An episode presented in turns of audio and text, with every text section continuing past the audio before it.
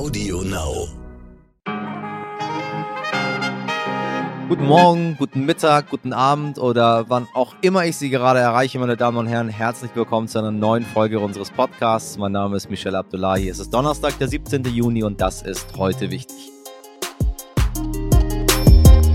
Vielleicht haben Sie gestern auch nochmal die Bilder gesehen, wie Fußballstar Cristiano Ronaldo mit einer Handbewegung den Aktienkurs von Coca-Cola einfach mal so zum Fallen gebracht hat. Nur indem er ein paar Cola-Flaschen von sich weggeschoben hat.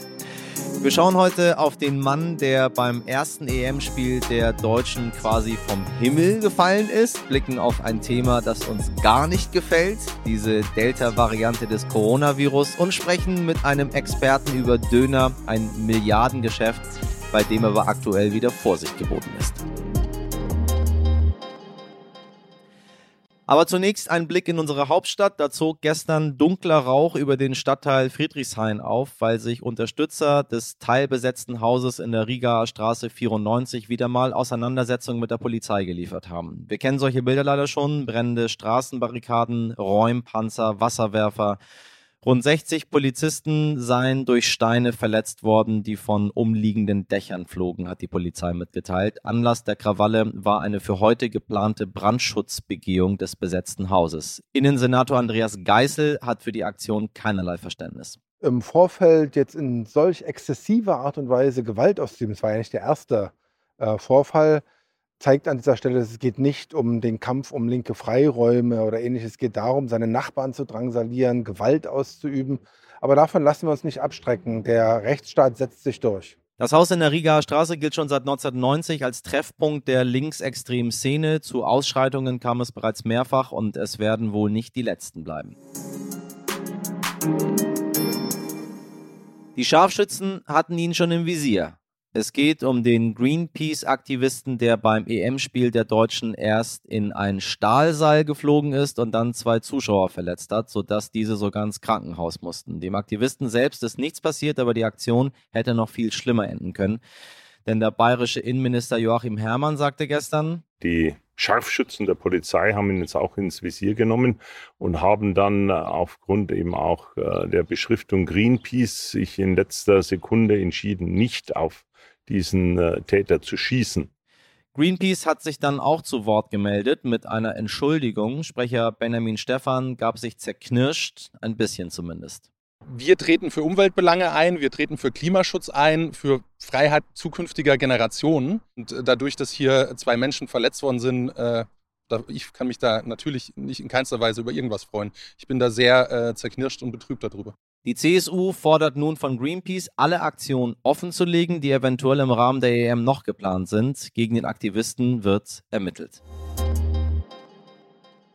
Gestern haben wir noch darüber gesprochen, über das Treffen von US-Präsident Joe Biden und dem russischen Staatschef Wladimir Putin. Die haben sich jetzt nach Angaben von Putin bei ihrem Gipfel in Genf auf eine Rückkehr ihrer Botschafter nach Moskau und Washington geeinigt. Die Diplomaten waren im Frühjahr wegen der Spannungen zwischen beiden Ländern jeweils in ihre Heimat zurückgekehrt.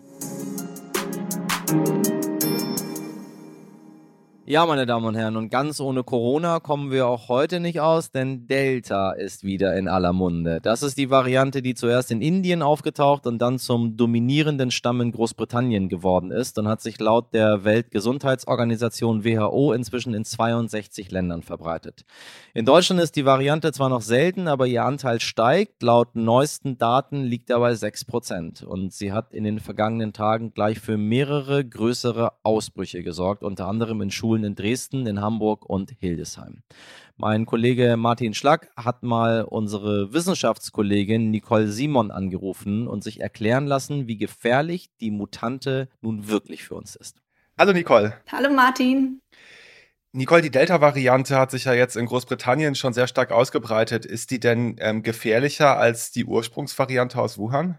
Ja, das ist gerade die große Frage, aber tatsächlich sieht alles ein bisschen danach aus ähm, schon ein bisschen länger bekannt ist, dass sie ja deutlich ansteckender, also übertragbarer ist. Das werden wahrscheinlich mindestens so 40 Prozent sein im Vergleich zu der Alpha-Variante, also die Variante, die bei uns momentan vorherrschend ist und auch, auch in UK. Und ähm, die ersten Daten zeigen eigentlich auch, dass sie auch gefährlicher ist. Also es gab jetzt eine Studie in Lancet, die gezeigt hat, dass das Risiko für schwere Verläufe im Krankenhaus ungefähr doppelt so hoch sein könnte. Also es gibt noch ein paar Fragezeichen, aber die Daten zeigen schon, da wird es wohl hingehen.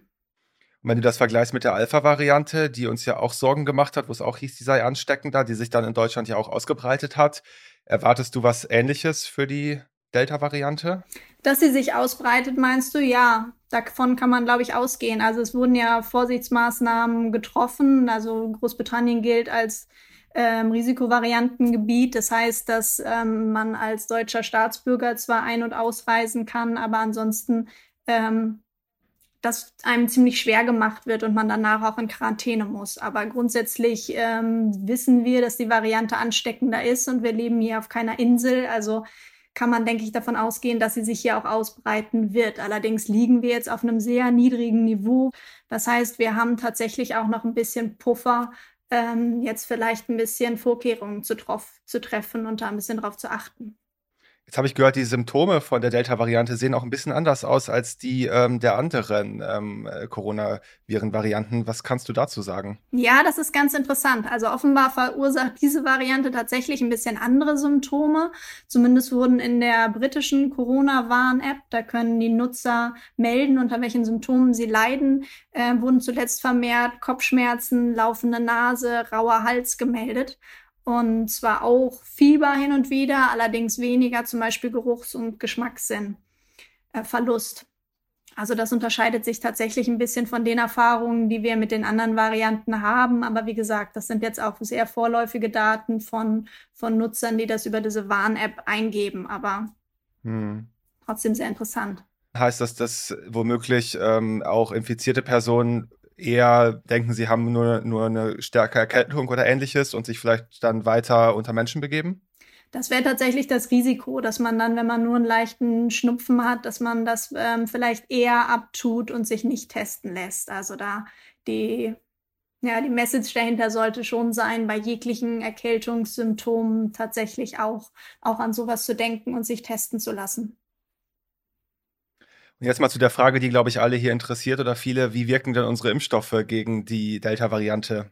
Was wissen wir dazu? Also es scheint tatsächlich zu sein, äh, so zu sein, dass die Delta-Variante den, den Schutz etwas herabsetzt, wenn man sich die, äh, den Schutz nach der ersten Impfung äh, anschaut da gibt es vor allen Dingen Daten zu BioNTech, Pfizer und auch zu AstraZeneca. Ähm, da ist der Impfschutz tatsächlich verringert. Wenn man dann allerdings die zweite Impfdosis bekommt, danach ist der Schutz schon ziemlich hoch, fast vergleichbar mit dem Schutz bei der ähm, vorherrschenden Alpha-Variante. Ein bisschen niedriger, aber das, das spielt sich in Bereichen von durchaus 80, 90 Prozent ab.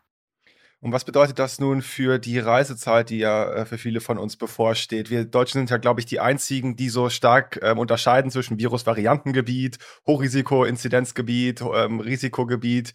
Also erwartest du, dass sich diese Delta-Variante womöglich auch in viele andere Urlaubsländer jetzt ähm, verbreiten könnte, die womöglich nicht so starke Einreiseregelungen haben und das da wieder auf uns zurückfällt?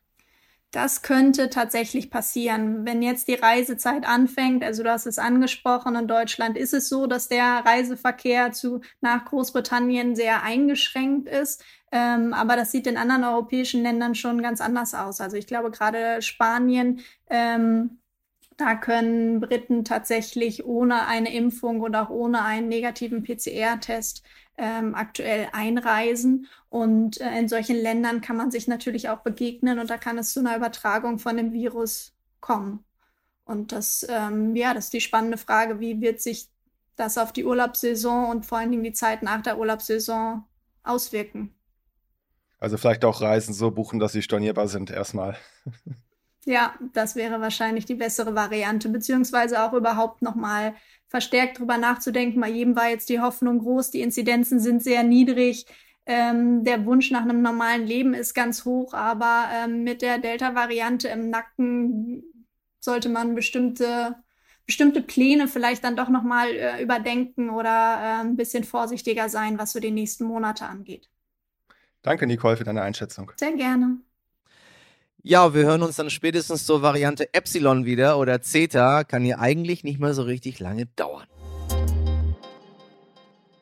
So, und jetzt zum etwas wirklich wichtigen Döner. Ja, viele kennen die Teigtasche mit Fleisch, Salat und Soße vom Feiern gehen. Einfach mal zwischendurch, so morgens um vier. Ich esse die ehrlich gesagt den ganzen Tag.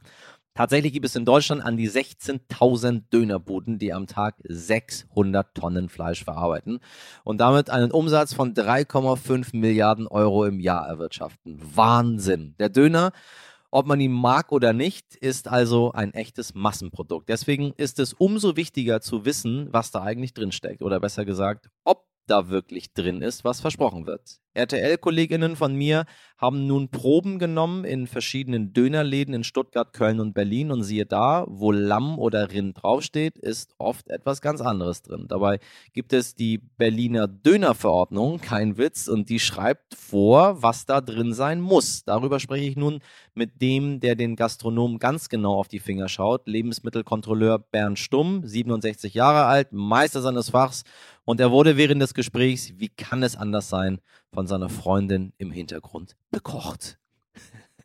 Moin Bernd, ich grüße dich. Morgen. 2006 war Gammelfleischskandal. Ist ja jetzt schon ja. gefühlt zwei Jahrzehnte her. Aber so richtig was verändert hat sich nicht, ne? Ihr habt jetzt mal wieder geguckt und habt gesehen, da sind doch wieder eine ganze Menge Unwahrheiten, was da im Dönerfleisch so drin ist.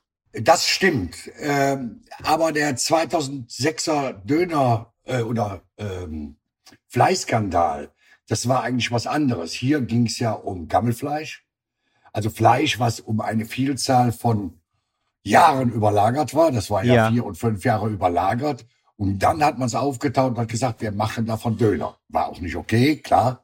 Jetzt sind wir in einer anderen Situation.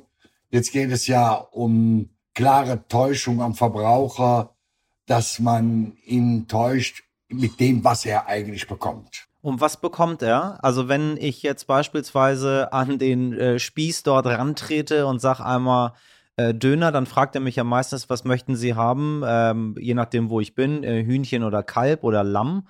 Und dann nehme ich das, was ich gerne möchte. Aber das bekomme ich nicht. Also es wurde festgestellt, dass bei Döner, äh, die deklariert waren als Lammfleisch oder als Lamm und Rind, immer die Pute dazu gemischt war. Das Putenfleisch wurde immer, wurde aber nicht deklariert, Putenfleisch. Ja, es wurde einmal deklariert als Lammfleisch und es war überhaupt kein Lamm drin. Oder es wurde deklariert als Rindfleisch und es war gestreckt mit Pute. Also hier handelt es sich nicht um schlechte Ware, sondern einfach um eine ordentliche Ware. Aber es, der Verbraucher wird getäuscht. Wenn dann steht Rindfleisch, dann erwarte ich Rindfleisch und nicht Pute. Richtig. Ja, das ist so. Das ist ein, eine Täuschung am Verbraucher. Das ist ein regelrechter Betrug. Und deswegen ist es wichtig, das vernünftig zu kennzeichnen. Ich kann meinen Döner doch nicht so auslegen, wie es der Kunde gerade möchte. Dass er sagt, ja, ich möchte Lamm, ja, haben wir. Das ist der Lammspieß. Ne? Und der nächste sagt, ich hätte gern Rindfleisch, ja, ja, das ist der Rindfleischspieß. Das geht so nicht. Warum machen die Pute? Ist Pute einfach günstiger? Ja, preislich. Einfach eine Preissache, ne? Aha, aha. Also letztendlich ist es ein Preiskampf auf dem Markt und dann sage ich nicht so genau. ganz die Wahrheit und hoffe mal, das fällt nicht auf. Was kann ich denn machen, damit ich sicher bin, dass ich, wenn ich einfach sage, ich du, ich hab, ich möchte Rind und ich möchte auch Rind haben, möchte keine Pute. Punkt. Ja, ich muss wirklich äh, ihn fragen und muss auch ein gewisses Vertrauen zu ihm haben.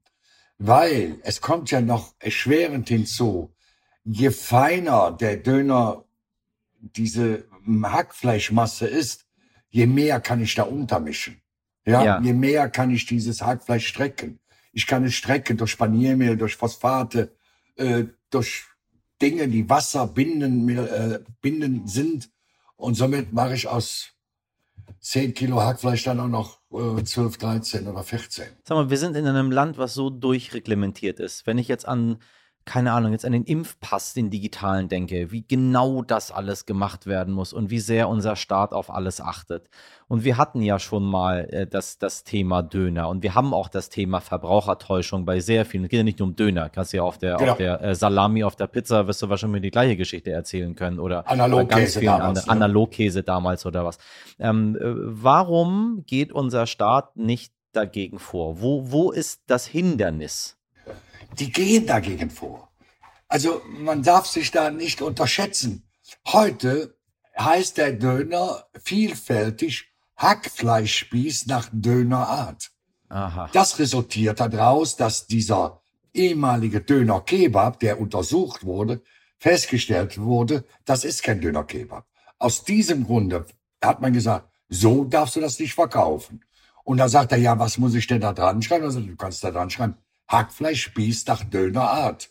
So, das ist also nur ein Hackfleischspieß, der gerade mal nach einer Art wie ein Döner äh, am, äh, auf dem Stab gegrillt wird. Und sag mal, jetzt frage ich ihn, den, den Dönermann oder wen auch immer, äh, die Pizza, was ist da drauf? Und dann sagt er mir, da ist äh, Lamm drin. Kann ich ja nicht kontrollieren. Was ist dann der Weg am Ende, damit ich sicher gehe? Was wäre die Lösung? Man kann es sehen am Spieß, sag ich mal, äh, je kleiner die oder je feiner die Masse ist, je schlechter könnte die Qualität sein. Döner Kebab zum Beispiel ist dann ein Döner Kebab, wenn 40 Prozent Scheibenfleisch dazwischen ist. Ja. Also du hast eine Scheibe Fleisch, dann kommt Hackfleisch, Scheibe Fleisch, Hackfleisch, Scheibe Fleisch. Ja, Das kann man sehen. das kann man sehen. Ja, das Ja. kann man sehen. Wenn der Spieß da am äh, sich dreht, kann man sehen, sind da Scheibenfleischstücke dazwischen. Ja. Aha, das ist tatsächlich ein Döner-Kebab. Und ich behaupte mal sogar, man kann es schmecken, aber das muss dann äh, jeder selber für sich entscheiden. Aber soweit ganz vielen Dank äh, für die Einschätzung und äh, Sie, meine Damen und Herren draußen, gucken Sie sich einfach den Spieß ein bisschen genauer an und fragen Sie nach am Ende. Wenn, wenn es Ihnen wichtig ist, wenn Sie sagen, es ist mir völlig egal, was da drin ist, ich esse alles, äh, dann haben wir beide jetzt hier nichts gesagt. Aber für die, die sagen, nö, wenn da Rindfleisch drin sein soll, möchte ich auch gerne Rindfleisch bekommen, dann ähm, ja, letztendlich haben wir festgestellt, wir haben keine Chance. Aber ich finde, Vertrauen und mit dem Menschen, den man dort kennt und den man vielleicht seit Jahren schon besucht, ist das doch äh, das, äh, worauf unsere Gesellschaft dann auch basieren sollte. Bernd, ich danke dir ganz herzlich. Michael, alles Gute. Kleiner Funfact noch am Rande. Erfunden wurde der Döner oder Kebab übrigens Anfang der 70er Jahre in Berlin, so heißt es. Und das ist auch bis heute noch mit mehr als 1000 Läden die Dönerhauptstadt. Und wenn Sie dort Döner für 1,50 angeboten bekommen, dann lieber die Finger weglassen davon. Heute nicht ich. Und zum Ausgang dieser Folge gönnen wir uns noch ein gemeinschaftliches Kopfschütteln Richtung Köln. Dort würde der Betreiber des Kaffeesaurus nämlich nach langer Pandemiezeit gerne endlich wieder loslegen mit dem Geld verdienen. Blöderweise hat er aber einen klitzekleinen Absatz in der städtischen Genehmigung zur Außenbestuhlung überlesen.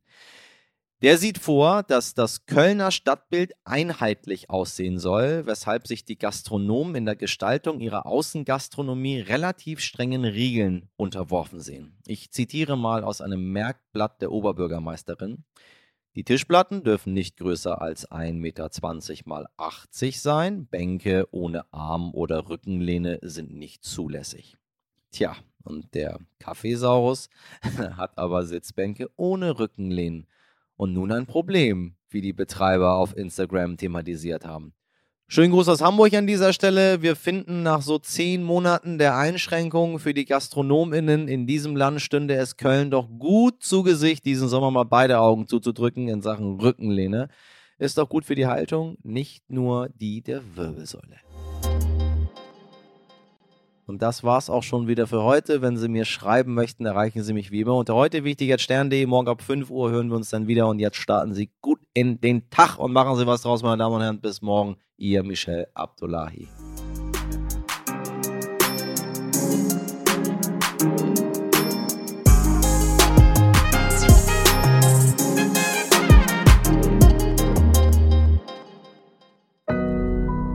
Audio Now.